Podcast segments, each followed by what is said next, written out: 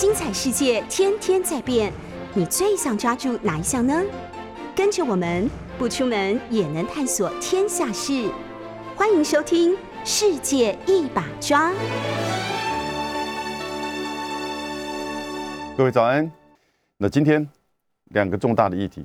第一个就是刚结束，其实全球关注的联合国大会，哦的这个习近平和拜登在这个会场的演说。我觉得其实这个演说双方都没有指名道姓，但针锋相对，很清楚，而内容呢也完全的在针对相关的议题彼此的指责。当然，拜登也应该算是这一次他比较完整的把他自己本身的外交啊以及国际的这个政策做呈现出来。所以，透过这个机会，我来分析一下，比较一下。我觉得中美这两大国，G two 这两大强权，在这一次拜登跟习近平的演讲当中呢，正式的呈现，进入到了一个历史的拐点，critical juncture。拐点就是说，在一个关键的这个时间点上面，彼此的在许多的政策跟议题上有针对性，而且针对竞争对抗高于合作。或者是对话，那从过去这几个月，尤其甚至是这个月九月份的许多的这个政策作为，哈，中美之间开始进入到一个比较微妙的这种历史的重要的转折点，所以我们把它叫历史的这个拐点。以后我们回过来看，在今天会是一个重要的，就是说政策的演说的呈现。所以我们比较深心的来看，第二个我要谈的东西呢。可能到这个下半个小时，那就是针对同时中国大陆和台湾都申请加入 CPTPP。中国大陆是在九月十六号，台湾是在九月二十二号，这个时间点还真凑巧啊！哦，那当然，台湾真的是凑上去的，然后呢，造成了一个这么巧合的相差不到一个礼拜的这样子一个时间点，它对于整个。就是区域的这种经济版图、亚洲整合会有什么影响？当然，这个影响主要可能是来自于中国大陆的申请参与能否成功，以及它表现出来的政策态度，还有大家对它的这个认知。哦，各位，你看到中美之间这么多在政治、军事上的这些冲突跟这种对抗，哈，可是实际上默默的。当然，默默的可能不太正确。事实上是如火如荼的整个全球的经济哈，在现在后疫情，我可以讲后疫情吗？大概可以吧。哦，也就是说，在整个疫情的这一年多以来，将近两年的时间，世界的经济开始在准备全力的付出，要 bounce back，要回来，而亚洲的整合也在全面的展开。这个时候，中国大陆呈现。要参与到另外一个可以说是全世界最高标准的自由贸易协定 CPTPP，那这个意涵是什么？美国人紧张了，台湾更紧张。不到一个礼拜，讲了五年的，希望蔡政府能够的尽快提出一个整体的规划，对人民的沟通以及国际的诉求协商，讲了五年了，我自己。都各位去查一下新闻，针对 CPTPP 的参与，终于在九月二十二号，台湾也提出申请，还真凑巧。那这个意涵会是什么呢？对台湾而言，以及中国大陆参与的可能性如何呢？台湾参与的可能性如何呢？我们先来看哈，我觉得其实中美之间进入到一个历史的拐点其实中美之间的这个对抗，应该是从小布希。两千年时候就开始，美国当然就认知到，整个中国大陆的经济，哦的崛起，其实会对亚洲产生一个这种板块的影响。但那个时候小布希还没有这么的危机感，哦，当然一方面是两千年二十年前，其实中国大陆的经济比之现在，哦，那当然差距很远。同时在军事以及科技。我们现在讲国际的硬权力哈，hard powers，就三个层面：军事、经济跟科技。到底哪一个优先，哪一个影响深刻哈？很难做绝对的排名。但是呢，要看当时的重点以及这个议题都重要。中国大陆在两千年的时候呈现了一种经济发展要准备开始的这种态势。小布希上来的美国认为是全世界最强的这种强权。对于这个克林顿，在九零年代如果有印象的人还知道，其实那个时候美国要给予中国大陆所谓的最惠国待遇。那个时候 WTO 还没有成立，还是 GATT 的这个时代。好，因此在 GATT 的时候呢。这个，呃，我讲是九零年代初的时候，呃，WGATT 一九九四是它最后的这一个条款啊，WTO 呢，大概在一九九五开始这样的一个展开，在早期的时候，还有就是说，是不是这个克林顿刚上来的时候，要不要给予中国大陆最惠国待遇？在 GATT 的谈判之下，结果克林顿那个时候决定要把人权议题啊，跟这个最惠国待遇做脱钩。脱钩这个概念，其实在那个时候 D-link 啊就开始的，现在叫 decoupling，那是更的这种分这种所谓切割的那种脱钩。到两千年，小布希上来，事实上了解到这样子一个态势，他已经开始要展现出针对整个亚洲的一种新的大战略。然后呢，特别挑了个台湾访问的时候说，会不计一切的来保卫台湾。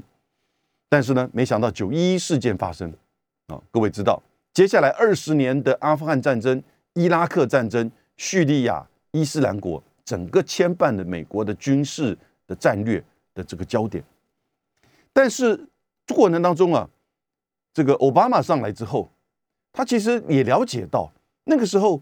亚洲在整个小布希因为转移到反恐战争，所以没有无暇多顾的情况之下，一方面中国大陆的经济快速的成长。二方面，北韩的核武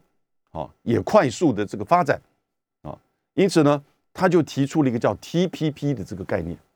那个时候还针对还只是面对中国大陆的经济，对于中国大陆的军事科技，事实上在那个时候美国还是瞧之不起。好，但是在 TPP 成立之后呢，也建构起来这样是一个十二个国家，所以 TPP 原先的设计就是。镶嵌在整个国际政治经济里面一种牵制中国的经济战略，这个全世界都了解。但是呢，它有没有经济上、贸易上的意涵非常大，因为它等于顺势也就开启了一个要由美国来主导的新的亚洲的经济秩序，那就是基本上是完全零关税的，而且很短的时间，你必须要从大部分的这个项目里面毕业。所谓的毕业，就是说你不可以再做任何的保留或者是保护，跟 RCEP 不太一样，RCEP 也是高标准，RCEP 大概有百分之九十的这个项目商品哈，必须要进入到零关税，但你可以选择百分之十一定的时间，而且它给予这个中南半岛的这个比较发展落后的这个国家一定的这个保障，CPTPP 不管你，你全部进来就是要全部零关税。中间也许有一个小小的这个，稍微让你这个打个盹，但是时间不长，所以这是一个很，就是说针对中国大陆而来的，因此中国大陆那个时候呢，才会有所谓的一带一路的这样的一个战略出现。他面对美国，而奥巴马在布局的所谓重返亚洲，哈，因为这个宾拉登在二零一一年五月份的时候被击毙嘛，所以他现在开始要。把重心移到亚洲，从奥巴马的时候就开始是如此。进入到亚洲了之后呢，T C P T P P 重返亚洲，美日安保的强化等等之类这些东西，中国大陆也了解到自己本身的发展，沿海地区的这个成本越来越高，所以呢，它必须要向内陆，它必须要向中亚大陆，所以呢，就出现了这个“一带一路”这种战略的这种大战略的转变哈，其实有它当时的这个。国际政治经济的一个很重要的这种背景啊，跟环境因素在那边。到了川普，当然大家就比较清楚了解了。川普所采取连串，那就是完全针对性的关税的全面的制裁。除了高科技产品之外，啊，大概绝大部分，除非你能够证明说你从中国大陆进口的商品无可替代，所以呢，百分之六十从中国大陆出口到美国的商品被科以百分之二十平均的关税，这个对任何国家是难以接受，这是一种强力的哦。而且不是针对哪一个议题，或者是说啊，你钢铁对我倾销，所以我对你的钢铁提升这个关税等等之类，不是，它是全面性的，哦。然后呢，针对科技开始列这个实体清单，任何的这个核心的科技、关键的科技，也就是现在进入到所谓的经济进入到科技的这种竞争，在科技上面全面的制裁。拜登上来呢，我们。也许大家以为说，哎，这个上来会可能走向一个比较缓和的，但刚好相反，进一步的去设定更多的实体清单哦，然后呢，还派遣更这个熟练于这方面的人去做商务部的这个副部长。那现在进入到军事了，从经济到科技，现在到军事了，终于拜登出手了，在九月二十二号的时候呢，就九月十六号的时候宣布。美英澳的军事联盟成立，而且移转出售核潜舰、核动力潜舰给澳洲，这是一个进入到核技术扩散那个严重的灰色地带，而且等于是跨过了一个几十年来国际秩序所建构的一个核不扩散的这个机制啊。所以我花了一点时间，也就是你看这个二十年来，尤其是从奥巴马开始。从经济面到科技面到军事面，整个美国开始布局的这些一项一项的这个一层一层的的这种针对的这些措施呢，跟政策，然后呢，造成了就是说现在中美之间，我觉得就是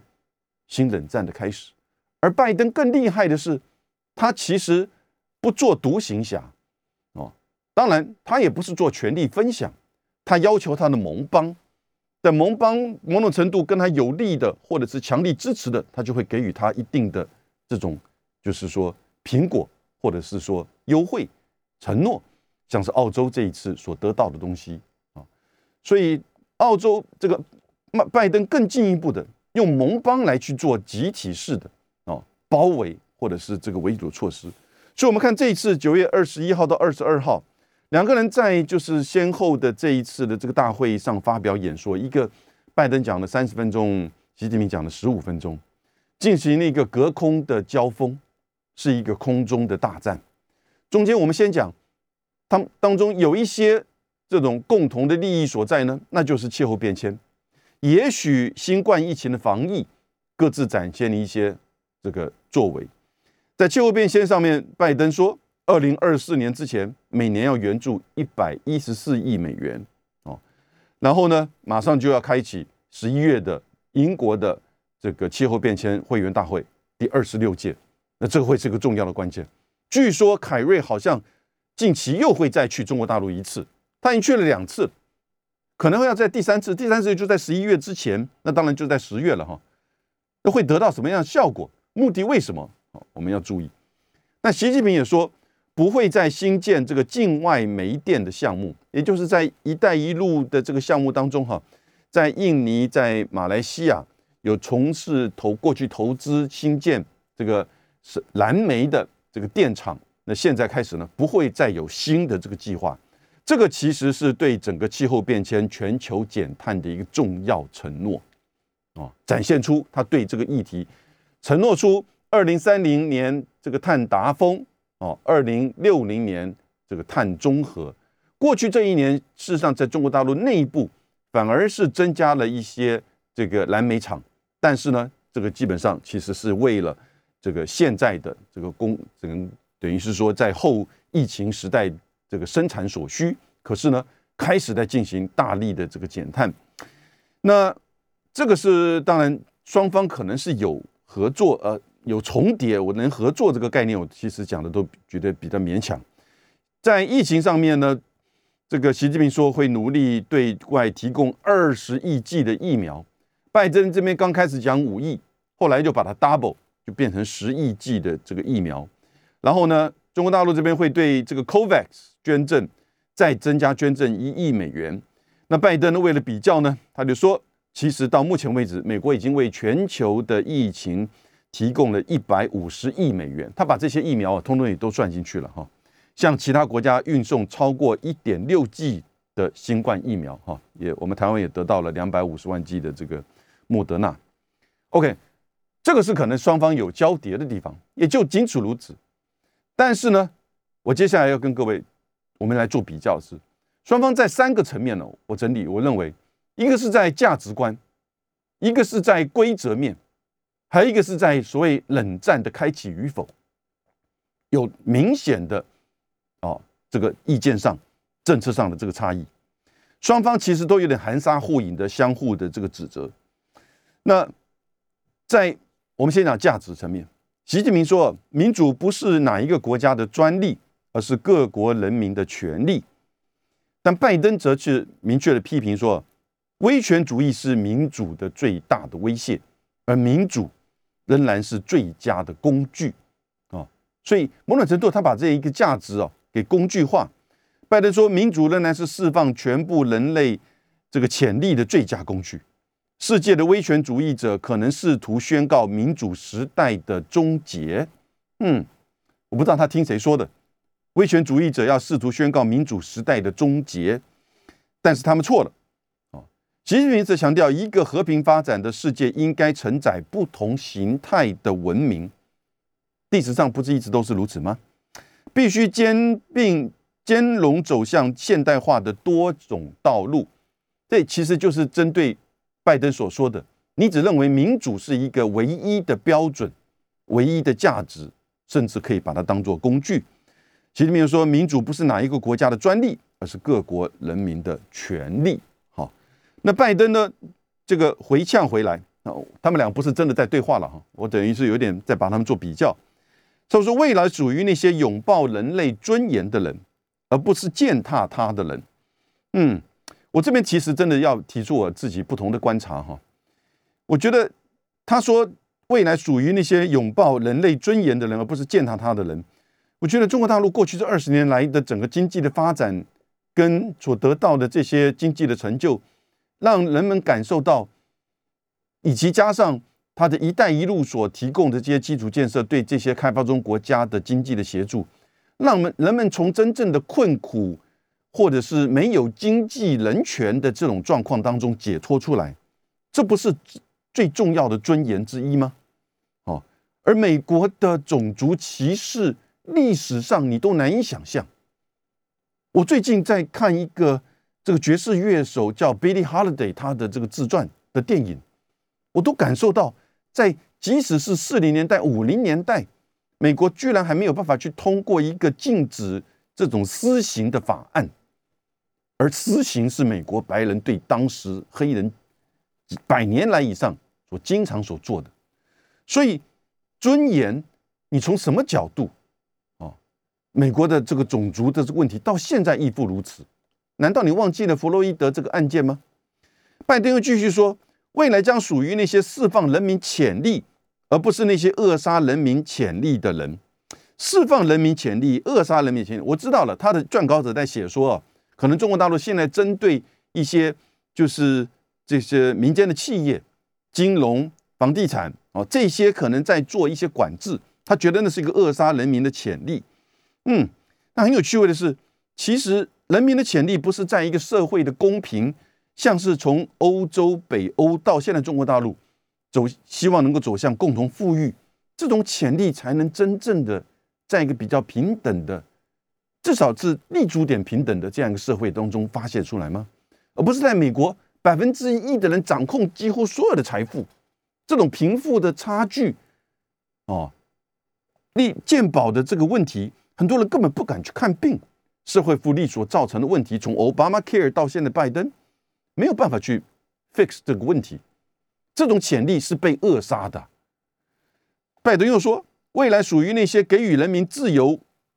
呼吸能力的人，而不是那些试图用铁腕遏制窒息人民的人。嗯，这个我我们当然都知道他在讲什么，他其实当然都是在讲中国大陆铁腕窒息人民。哦，他可能是在讲香港，他可能是在讲中国大陆内部的一些这个措施。中国大陆当然是有许多这个可以改进的地方啊，他们也不断的，我觉得有很多地方需要这个改进。但是你看看过去这十年来的脱贫的作为，我们要平衡一点来讲，哦，有在让人民窒息吗？还是让更多的人从穷困当中、历史的结构性的深层的这种结构当中解脱出来？拥有自己的尊严、自己的生活，啊，自己的自由，而不是用侵占他国人民、真正用铁腕去窒息他国人民的作为。美国才刚从阿富汗撤军，二十年来，你得到的阿富汗是怎么样子？拜登说，所以我觉得，拜登这一次的演讲，他讲了三个东西啊，我前面已经讲的，第一个，民主价值、民主规则。民主盟邦价值规则盟邦啊，前面都要加民主，也就是说，其实这民主才是最高，民主才是最核心，而所有其他，尤其是中国大陆代表的威权主义，都在否定扼杀我们这个民主。那这个三三个层面呢，价值规则跟盟邦都要由民主国家来制定、来主导，然后呢？摆除掉这些，这个就是威权国家的这个威胁，其实这个具有相当的针对性，而且有排他性，甚至是一种零和思维。那这种零和思维所呈现出来，不就是冷战的架构吗？拜登跟习近平在联合国大会的演讲，我觉得是中美的领导人虽在这种隔空交火之下，各自呈现对这个世界版图的这种想象。而它却是针锋相对，在三个领域层面，一个在价值，一个在规则，还有一个在盟邦，啊，其实比较是属于拜登把他自己的整个外交跟国际政策的这个描绘出来，所以在这边为各位整理。我们刚刚谈到了这个价值面，我们之前更早的去分析到，不是只有拜登才今天突然呈现一个对中国而来的这种冷战的策略，零和的诉求，以价值为核心啊。要去围堵这个威权主义对民主制度的挑战，其实是在守他的经济秩序跟科技的霸权。我们现在讲，以前是军事霸权、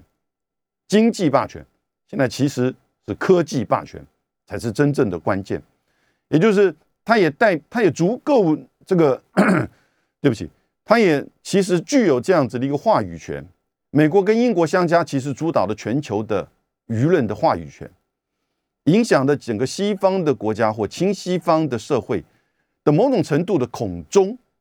的这种情绪越来越高涨，啊，认为这是针对民主的生活的方式，针对我们的秩序跟利益，啊，所以呢，任何的这些打压、制裁以及军事的这个就是围堵，都是必须的。你不觉得这有点重复到五零年代的时候的这种冷战的初期吗？也就是相互把这个情势的这个不断的拉伸。拜登说：“哦，我们在看科技科技竞争这个层面，拜登说美国将会积极参与这个竞争，用自己的价值观和力量引领全世界，而要这个希望朋友能够挺身而出，反对强国试图控制弱国啊，特别在。”针对武力改变领土、经济胁迫以及技术开发上，还有虚假消息、假消息这个层面，要共同的合作。这其实某种程度换个角度而言，他还是担心美国所主导的世界秩序、霸权以及盟邦体系受到了这个挑战。他其实又说，在这个新技术演变时，哦，正处于一个新技术跟各种可能性的这个时代，随着新的技术。我们现在已经不是光在讲五 G 了，虽然大部分人现在还没有用到五 G 的这种，就是说这个方便哈，现在已经在发展六 G 了。那六 G 当然现在都还在竞争当中，光是华为或整个中国大陆在六 G 的这个专利啊，已经将近百分之四十，美国是三十五，你就可以知道现在在这个新技术的这个竞争竞争上面哈，这两个国家事实上是非常激烈的。在这个层面呢，新技术的这个发展。美国会与民主伙伴共同努力，确保从生物技术到量子计算、五 G、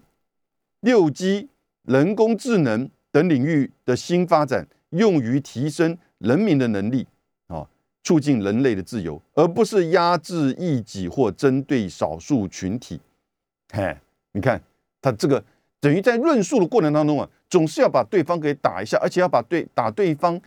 某种程度，当然这是一个他所制造出来的这种宣传。也许中国大陆在这个就是一些这个人权议题上比较强势的作为被挑起来之后呢，就觉得说：“哇哦，这是一个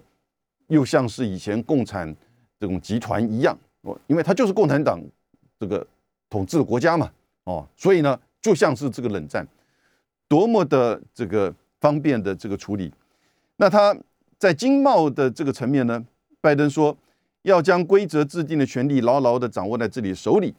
美国要将寻求全球贸易跟经济增长的新规则，啊，努力去创造公平的竞争环境，这样子就不会为偏袒的任何一个国家损害到其他的国家。每个国家都能获得公平竞争的权利跟机会。我想这一段话哈，拜登讲的时候，我想全所有其他国家的这些领导人或者是媒体哈，都会觉得，哎。这就是你造成的今天的以经济制裁不断的三零一的惩罚高关税，然后呢要别人开放市场，所谓的印太自由与开放地区，这个自由讲的是你的航军舰的航行自由，这个开放是要别人去开放市场，让你美国的这个利益能够得到保障啊。因此你这里看得很清楚。那但是呢，英国英国不是脱欧吗？英国最近。在今年二月就提出这个 CPTPP 要申请入会的这样一个申请，六月份已经开始展开各国的这个入会谈判。可是呢，英国也同时想要去跟美国签 FTA，或者是想要去加入到这个美墨加哦自由贸易协定。现在已经不是 NAFTA 哈，现在不是 NAFTA，NAFTA 已经消失了，NAFTA 被川普给取消掉，现在叫美墨加的这个自由贸易协定。但拜登马上就这个打脸。拜登就跟这个强生说：“哦，在美国处理好劳工标环境问题，以及就是整个这个投资环境之前呢，我们不会同任何国家签署讨论这个贸易协定。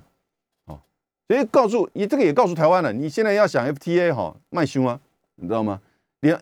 他的这个 Body Body 英国他都不会跟他签双边的 FTA。”至于说美墨加自由贸易协定，我觉得同样的道理嘛，所以事实上又会变得很困难。那因此，如果你不用这种多边，你不重回这些多边的这个贸易机制，你怎么样来去维持现在的全球贸易跟经济增长的新规则呢？所以，他还是要用自己本身的定的单边，然后呢，去跟别的国家用双边谈判的方式。哦，因此这个就同样，这不就是川普模式吗？哦，川普虽然是还夹大那个大棍子要去制裁，但是呢，拜登可能做法呢是比较绵密、比较游说。但是你看他该做就做，该成立这个美英澳军事同盟他就做，不惜得罪法国，打个三十通三十通电话，马克我现在被现在被招安了，然后法国的大使现在又回去了，啊，真的是搞不清楚呢，对不对？哎，法国，你这个戴高乐主义跑哪里去了？是不是戴高乐？法国人投票的这个法国人历史上第一大伟人戴高乐，对不对？敢去退出北大西洋公约组织，哦，敢去这个禁止英国参与到就是这个这个那个时候的欧洲整合的过程当中，那个时候还不叫欧盟哦。所以呢，在这个过程当中，法国其实也了解到，它不再是以前戴高乐时期的法国了，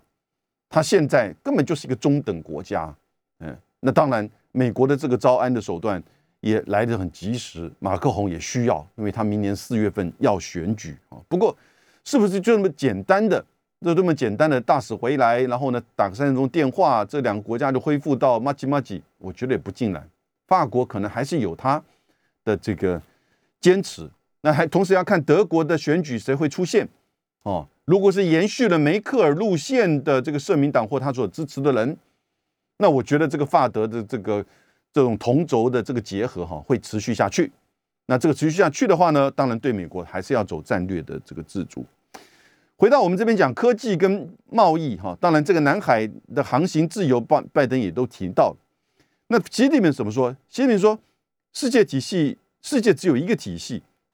那就是以联合国为核心的国际体系。这联合国事实上，这个国际体系还是美国所建造的，对不对？只有一个秩序，那就是以国际法为基础的国际秩序。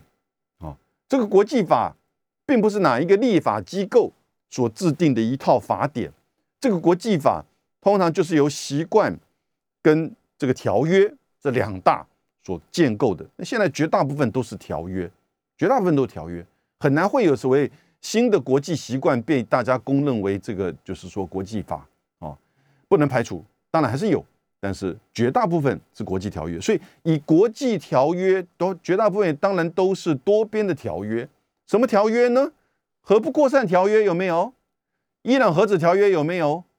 ？TPP、CPP 条约有没有？巴黎协议的这个气候变变迁的条约有没有？都被美国否决。拜登也不见得现在乐意的回来，他现在重新讨论核子扩散，伊朗核子扩散条约，他要加新的条件，他现在 T P P 也不会回来。那巴黎现在这个协这个气候协议，这是一点，哦，那这个东西，但是他面临到国内非常强的这种制肘反对，所以当你谈到国际体系跟国际秩序的时候，以一个我们学学国际关系、国际法的学者而言的话。其实不是只有美国规则，不是只有美国秩序，但是很遗憾的是，拜登在他的演讲当中，处处呈现的是一种美国的主导跟规则。最后，拜登说，美国不寻求新的冷战或者是一个分裂僵化的集团，那会使用武力，但不会把它当做第一手段。哇哦，我们在电视上会看到揭露他那一段，而美国不寻主动寻求这个新冷战，他是在回应。就是联合国秘书长在前两天接受媒体访问的时候，希望就是说中美两国不要进入到新冷战啊，可能会更危险以及更难管控。他也能回应他，也希望大家不要担心说我现在做的一切的这个作为，对持续对中国大陆的制裁，持续在这个关税层面、在科技层面以及在军事层面成成立一个新的这个军事的联盟。各位，七十年来美国没有成立新的军事联盟。美国最后一个成立的军事联盟，可能应该是美菲，美国跟菲律宾，或者是美国和这个就是澳洲、纽西兰。一九五三、一九五四年，最后一个这个国际真的，我讲真的军事联盟哈，是九一九五五年苏联所成立的华沙公约组织之后的许多的。战略伙伴关系呀，或者是组织啊、平台呀、上海合作组，这都不是军事联盟。军事联盟是有防卫义务的，军事的这种高阶军事科技武器的这种交流的。哦，这一次美澳纽军事联盟，为什么进入二十一世纪？你说不要进行新冷战的时候，事隔了七十将近七十年，你成立在亚洲成立一个美英澳军事联盟。而且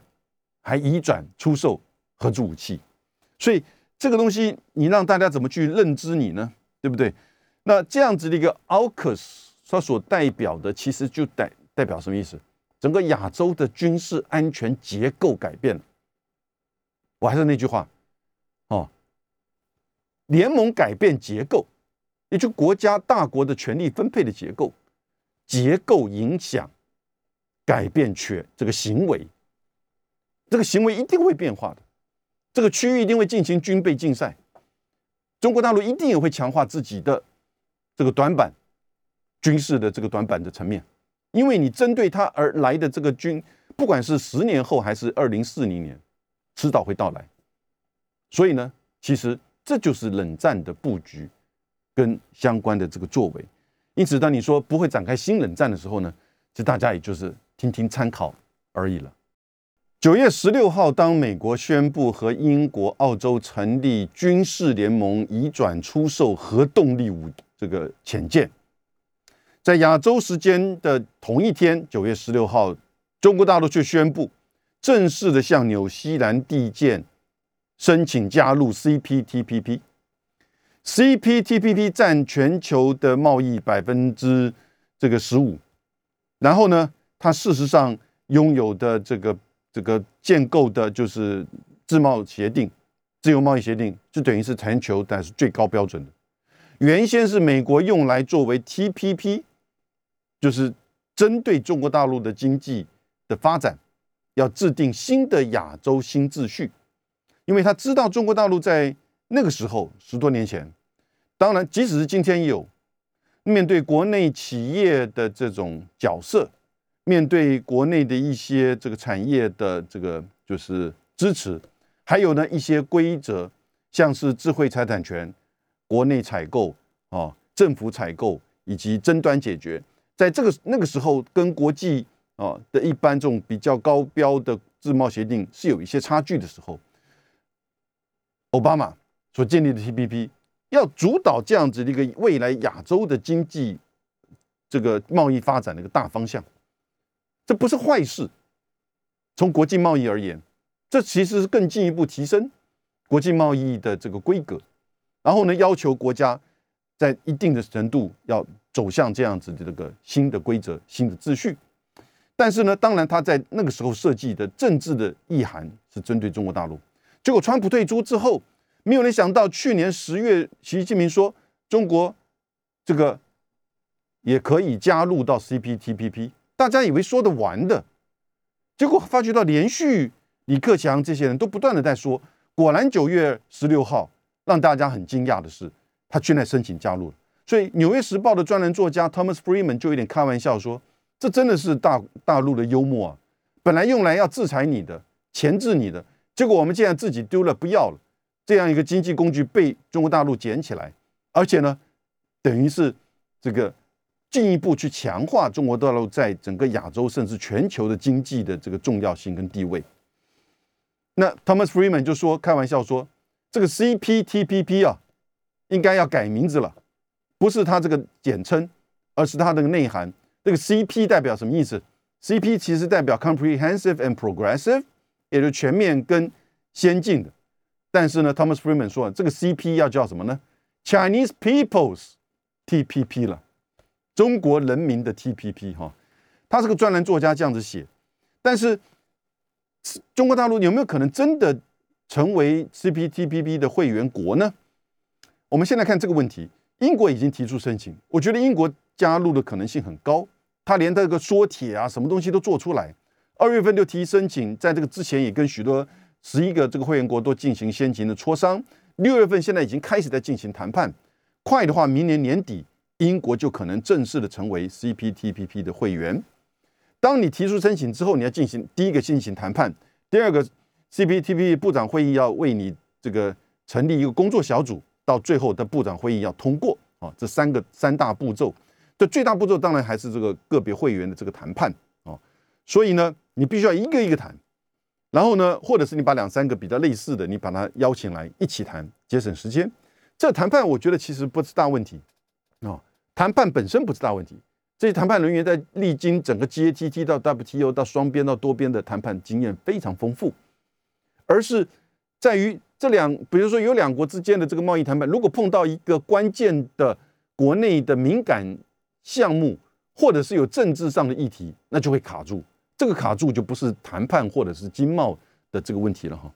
因此英国我觉得这方面的问题也许比较小，将来它会成为 CPTPP 的这个会员。中国大陆有没有可能呢？现在已经有三个国家表示欢迎，明年要做轮值主席国的新加坡已经明确表达欢迎，所以基本上其实这个第一关在这个呃先前的谈判当中呢，以及对轮值主席国的这个关系啊，他已经他已经打好了。马来西亚表示欢迎。秘鲁表示欢迎，哦，这三个国家都已经表示欢迎了。但是呢，有没有人国家反对？没有人国家反对，有两个国家有提出条件。一个是日本说：“哎，我要看看你是不是真的要去能够去执行这些高规格的标准。”这话很酸哈。但是呢，澳洲提的这个标这个条件比较明确，说第一个你要跟我进行部长会议的谈判，第二个，哎，你过去对我这个红酒啊这些的贸易上的这个限制哈，你要解除掉，这都是。比较技术面的啊，两国关系面的啊，并不是不可能达成。日本这边也有可能。那但是呢，因为日本不要忘记哦，RCEP 在明年初就可能会开始生效了。中国大陆跟这个韩国跟日本三个国家都会在里面呢，也就三个国家基本上等于都在同一个 FTA，或者是我们把它叫 RTA 哈，因为区域这个自由贸易协定 RTA 的这个架构里面，你再进入到一个这个层面更为这个标准更为这个高的这个 CPTPP，这都不是难事，因为你已经有一步踩上去了，你就是再踩一步而已嘛，对不对？关键可能会是在加拿大跟墨西哥，因为它跟美国彼此之间有美墨加自由贸易协定，而里面有个条款是说，哈，如果有成员跟别的非民主体制国家签订 FTA，其他会员可以在六个月之内就终止这个协议。会不会因为加拿大跟墨西哥允许中国大陆加入 TPP、TPP，美国就终止美墨加？当然不会到那个层面，到那个层面之前，美。加拿大跟墨西哥可能会用技术的原因、谈判的原因、政治的原因就拖拖拖，这可能会是情况。所以中国大陆什么时候以及能不能够加入到 CPTPP，这会是一个大的问题。可是呢，重点是在哪里？至少在眼前，这个重点是中国大陆在面临自己即将要展开的这个区域的亚洲经济整合 RCEP，以及在整个二零二零。是全世界最大的贸易国，哦，还有整个经济的发展，很可能西方的这个智库说，二零二八年，那就是七年后会超越美国，成为世界第一大经济体的时候。同时再加上啊，这个太多了，我再举一个，同时再加上整个东南亚的市场制造消费，哦的这个能量，跟现在的中国大陆。开始在整合成一个亚洲的新的价值链，哦，也就是生产链。然后呢，这个整个比较也许比较短板，也就在关键技术层面还缺这一块。但是在这些需要关键技术产品以外的其他的这些产品，中高阶的产品，其实已经在亚洲跟中国大陆跟东南亚就形成，也许再加上日本、韩国，形成一个完整的。产业链了，这样的一个情况之下，他更进一步去做承诺，要去加入 CPTPP。这对相关其他的国家而言，对亚洲国家而言，对 RCEP 的会员国而言，对“一带一路”的这些参与国家而言，就表示中国大陆继续开放的决心。内部的内双这个内内外双循环啊，以及要强调制造业的这个发展。所以这样子的这个作为，其实会对后续他是否能参与 CPTPP 都会有影响。当然，这些都是正面影响，所以负面的可能会来自于政治的、双边的，尤其就是美国的。那我们现在回来谈台湾，台湾呢，真的是拖了这么久，终于在中国大陆的申请的条情况之下，我们赶快一一个礼拜不到，在九月二十二号就提出申请。其实各位可能不知道。再再早一点，一个多礼拜前，《金融时报》也有一个文章在骂台湾，引述日本的官员的访问，你们拖到什么时候啊？官僚怠惰的这样子一种直接的指责。现在终于提出申请，但是现在这个提出申请，第一个，你在国内层面，你面对我们可能要开放的农产品，是不是能够真的有准备好？你过去有没有在针对沟通？第二个，针对这个福岛食品问题，你是不是真的要开放？我觉得你不要先自我的要求，或说啊，我们一定要先开放才能去跟日本谈判。你先去谈嘛，没有错。美国在这几天宣布对于福岛食品开始解禁，欧盟可能是十月份也会解禁，但解禁有各自不同的做法。但这个做法你要回到了这个数据，回到了食品安全的议题本身，有没有持续的呈现相关的这些变化，作为各国的做法，让台湾人民更了解。同时呢？当然，台湾要去跟这些谈判。我们现在虽然用谈崩金马的关税区，可是呢，现在因为中国大陆比我们早一个礼拜提出申请，早提出申请并不代表什么差别。但是呢，是不是能够顺利的进行到一些双边的这个这个贸易谈判？我觉得我们会进行展现出决心的话，应该会有进度。可是会有同样的政治上的因素。好，到底谁会先入会？会不会都没有办法入会，还是说都能入会？就三种情况嘛。哦，都入会，那就会谁先入谁先谁后，以及都没有办法入会，或者是一都一直拖延，哦，那在这个东西你要一定要放了一个大架构，也就是什么？马上明年会 RCEP 展开的亚洲经济整合，而中国深置其中，主导其中，而台湾却不断的被边缘化。做正确的步步骤了，提出申请，但是呢，挑战很多。今天到这边，谢谢大家。